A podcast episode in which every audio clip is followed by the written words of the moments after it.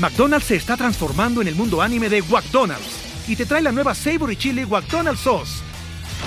Los mejores sabores se unen en esta legendaria salsa para que tus 10-piece chicken wack papitas y Sprite se conviertan en un meal ultra poderoso. Desbloquea un manga con tu meal y disfruta de un corto de anime cada semana. Solo en McDonald's. baba ¡Go! En McDonald's participantes por tiempo limitado hasta agotar existencias.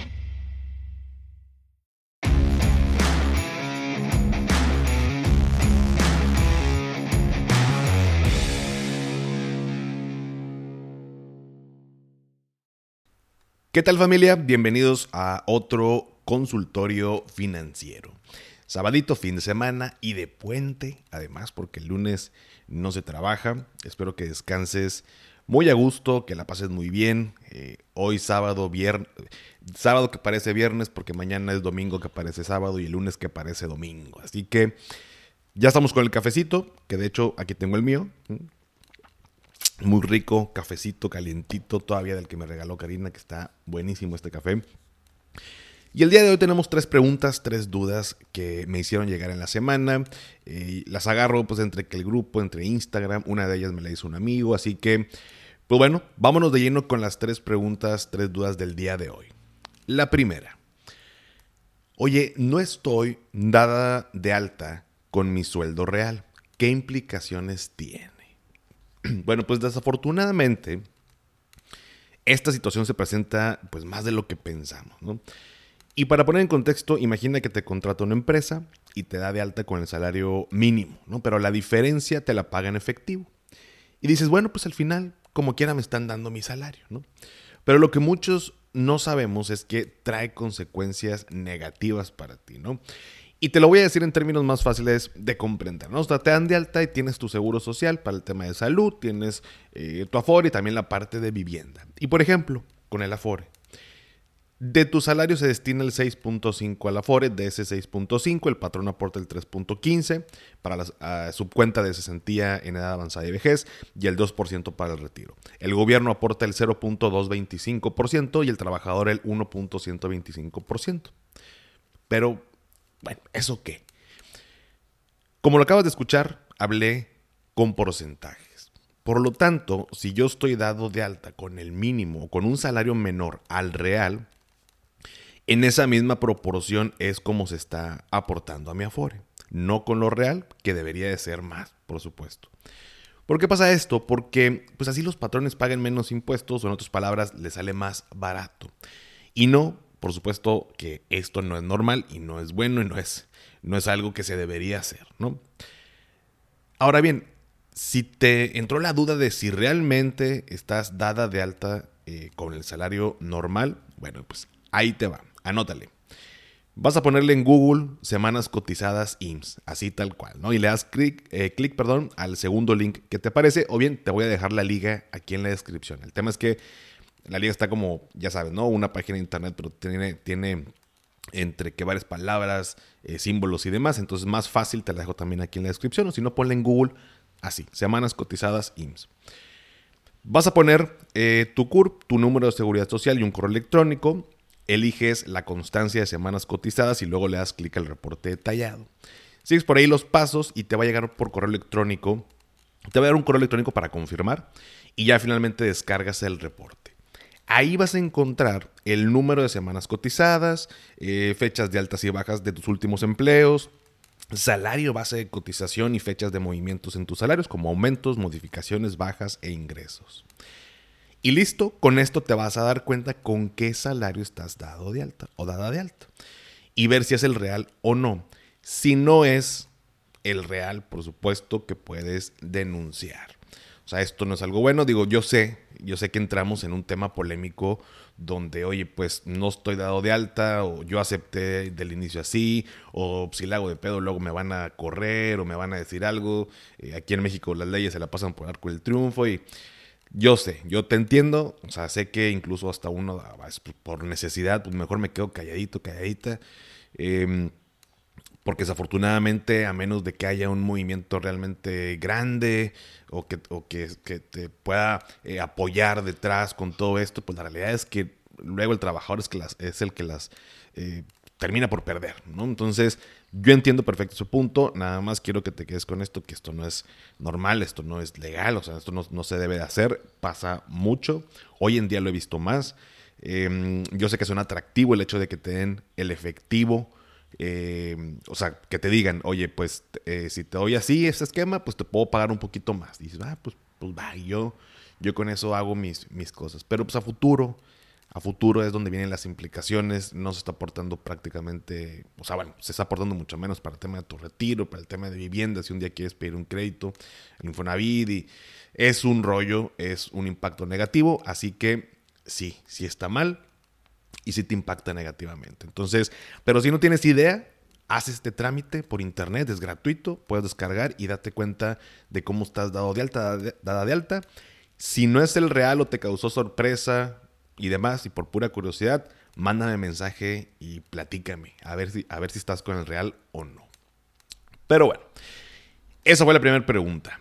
La segunda, ¿cuántas consultas se pueden hacer a mi historial crediticio sin que me impacte de manera negativa? Esta es otra muy, muy buena pregunta. Eh, qué bueno que ya estamos. Eh, he notado un interés mayor por el tema del historial crediticio. Qué bueno. Eh, entonces, recordemos que el historial crediticio, pues es importante mantenerlo con, con, una buena calificación para poder tener acceso a diferentes tipos de créditos cuando sea necesario.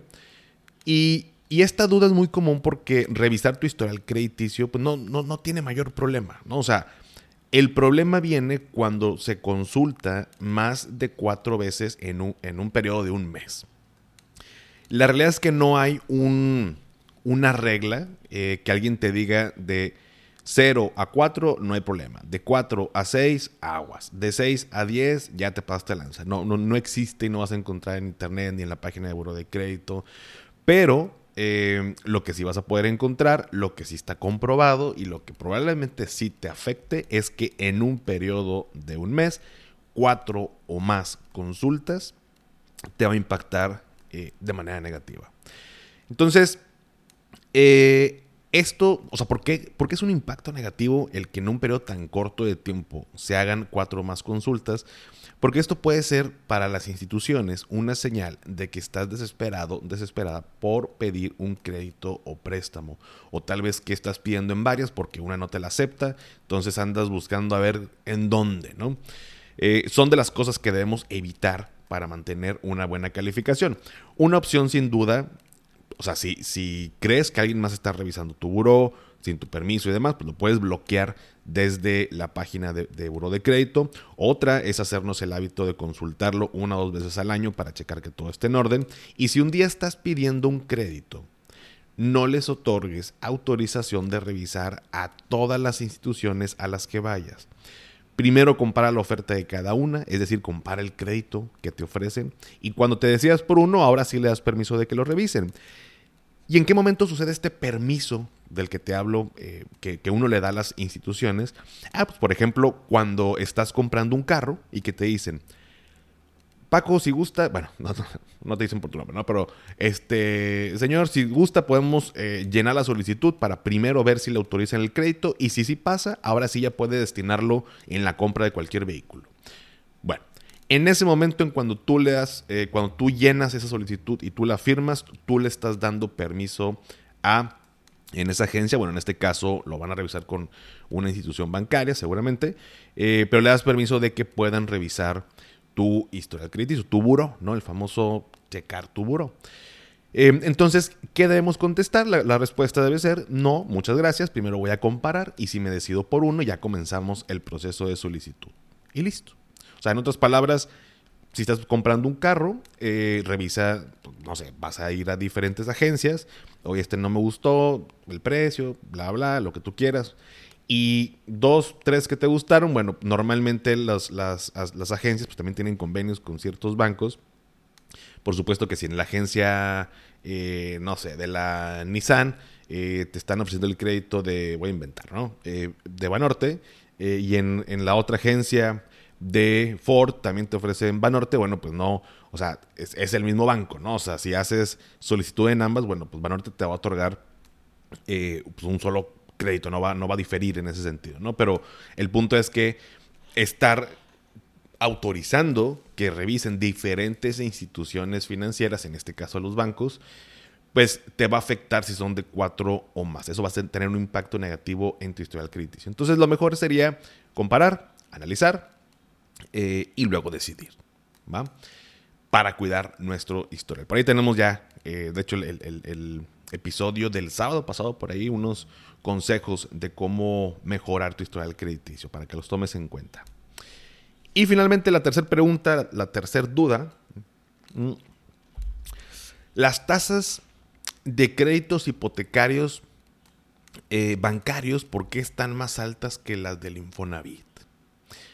Esta duda me la hizo uno de mis mejores amigos eh, durante la semana y era porque se le hizo extraño que la tasa del Infonavit fuera menor que la de un banco. Y pues es una realidad. Hoy en día los créditos bancarios tienen eh, tasas más altas derivado de esto que hemos estado viviendo, donde Banjico ha ido incrementando la tasa para controlar la inflación. Recordemos que esa es la tasa a la que Banjico, nuestro Banco Central, Banco de México, le presta dinero a los bancos y después los bancos a partir de esa tasa, que la toman como referencia, es a la que nos prestan a nosotros. Hoy por hoy el Infonavit creo que anda por ahí hasta eh, en tasas de hasta un 10.45% y los bancarios están arriba del 11%. Entonces, imagínate, si Banjico eh, le presta a los bancos al 11%, no hay manera de que el banco me preste dinero a una tasa menor de la que ellos están pagando, porque si no, pues le estarían perdiendo. Pero bueno, digo, en resumen, eh, sí, ahorita las tasas bancarias están altas. Si no necesitas pedir un crédito, mejor espera pues, a que bajen. Y si es necesario hacerlo, simplemente compara diferentes opciones y por supuesto mantén un historial crediticio impecable, no te retrases en tus deudas y así podrás tener acceso al menos a, una mejor tasa, ¿no? Que te puedan ofrecer una mejor tasa, mejores condiciones crediticias. Pero pues es una realidad, eventualmente van a bajar, eventualmente se va a controlar la inflación. Cuando, no lo sé. Eh, los expertos mencionan fechas, algunos difieren entre sí, pero bueno, pues al final muchos coinciden que el próximo año eh, ya podríamos estar viendo esta disminución. Entonces, si no es necesario, pues no lo pidas. Eh, y si sí, pues bueno, pues compara. Como siempre te lo digo, compara, analiza. Y si tienes dudas, pues con mucho gusto, aquí estamos a la orden. Pero bueno familia, esas fueron las tres preguntas del día de hoy, sábado, sábado de puente. Eh, muchas gracias quien me compartió estas preguntas. Espero que también les haya servido a todos los demás que escuchen el episodio de este sábado. Únete al grupo de Telegram para que me mandes tus dudas. La liga está en la descripción. Sígueme en Instagram, TikTok, Facebook, Twitter como arroba finanzas y café. Suscríbete a mi canal de YouTube Finanzas y Café. Dale seguir en Spotify para que aparezcan los episodios en automático como cada sábado. Y si todavía no has calificado el podcast en Spotify desde la aplicación, me ayudarías muchísimo si me regalas 5 estrellas. Obviamente solo si te gusta el contenido y esto me ayuda a llegar a más personas. McDonald's se está transformando en el mundo anime de McDonald's y te trae la nueva Savory Chili McDonald's Sauce.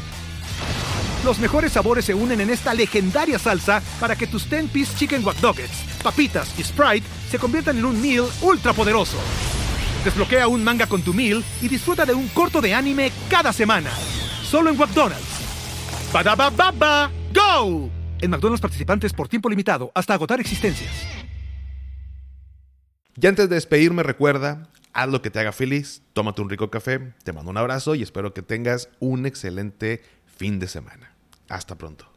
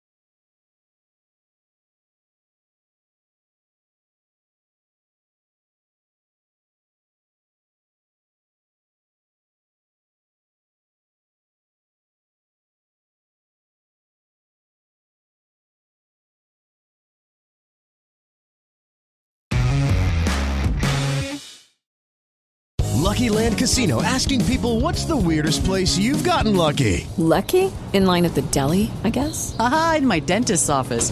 More than once, actually. Do I have to say? Yes, you do. In the car before my kids' PTA meeting. Really? Yes. Excuse me, what's the weirdest place you've gotten lucky? I never win and tell. Well, there you have it. You can get lucky anywhere playing at LuckyLandSlots.com. Play for free right now. Are you feeling lucky? No purchase necessary. Void where prohibited by law. 18 plus. Terms and conditions apply. See website for details. I'm Andrea, founder of a boutique handbag brand, Andy, and this is why I switched to Shopify. I tried three other platforms prior to Shopify, and I remember my breaking point was when I would try to make one little change and my entire site would go down. With the drag and drop theme editor, we don't need to hire a developer to do any coding. Each theme is automatically optimized on mobile. It's incredible. Get a $1 per month trial period at shopify.com slash listen. Go to shopify.com slash listen to take your business to the next level today.